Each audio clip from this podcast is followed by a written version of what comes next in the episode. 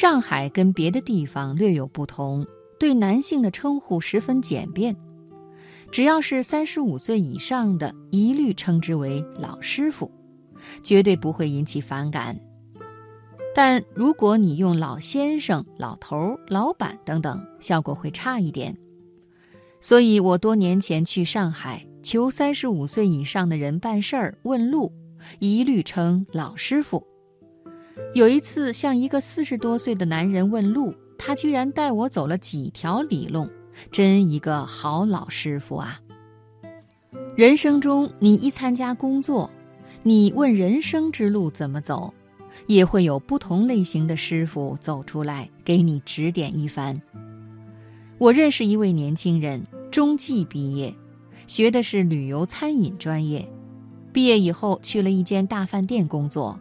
有三位饭店的高管喜欢这个小伙子，向他传授了工作经验以及人生的体会。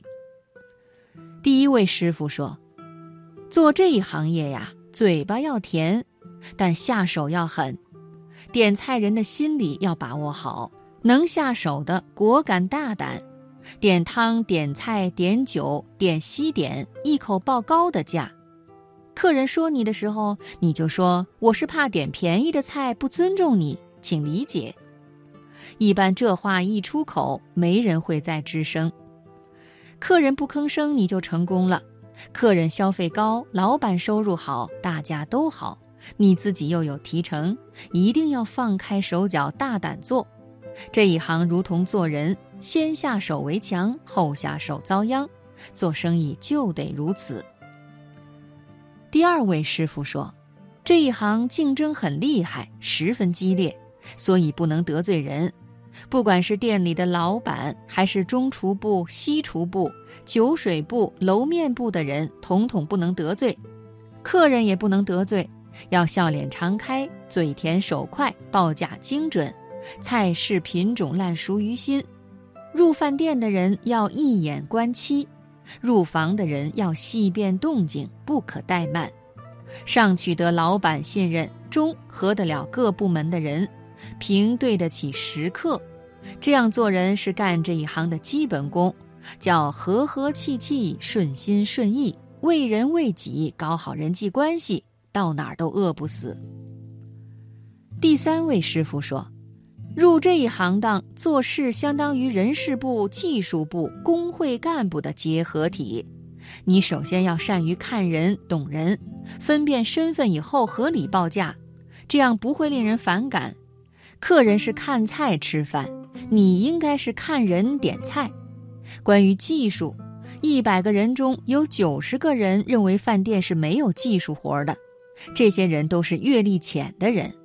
饭店的技术活一辈子也学不完，光是炒饭，有的店炒得香喷喷的，有的店的炒饭客人只吃几口，有的店包子一沓又一沓上，有的店卖的包子就是没人吃。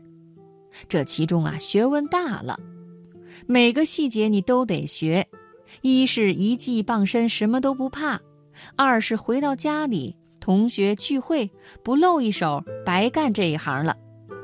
三是和客人聊天，你有这方面的知识，十分投缘，关系就容易密切起来。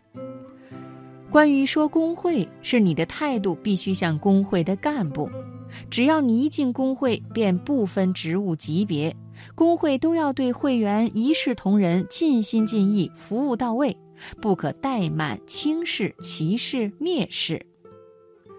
年轻人对我说。这三位师傅在这个大饭店是明显的三类群体，常常是第一类人风光，收入好，奖金高，往往赢在写菜提成、营业额提成上；第二类人也不差，与人为善，不少厨师跳槽或另起炉灶也忘不了他，业内十分受欢迎；第三类人同样不差，他们业务讲质量取胜。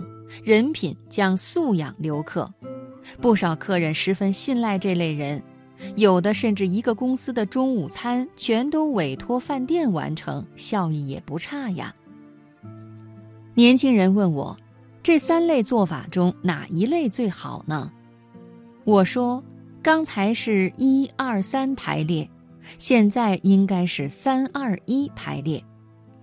刚开始，私企、国企都会欢迎第一类人，因为他们懂赚快钱，但日子长了，嘴甜手狠是不得人心的，所以一般几年以后便会被冷落搁置。第二类人心杂，取悦别人的动机是为了自己的利益。利己心依然比较重，很难有大的发展。第三类人对做人做事认识比较准确，定位好，干一行爱一行，懂一行，是难得的人才。我想起一些往事，邓小平到广东视察的时候，有几次吃了广东餐厅、饭店大师傅做的菜，十分高兴，对了口味。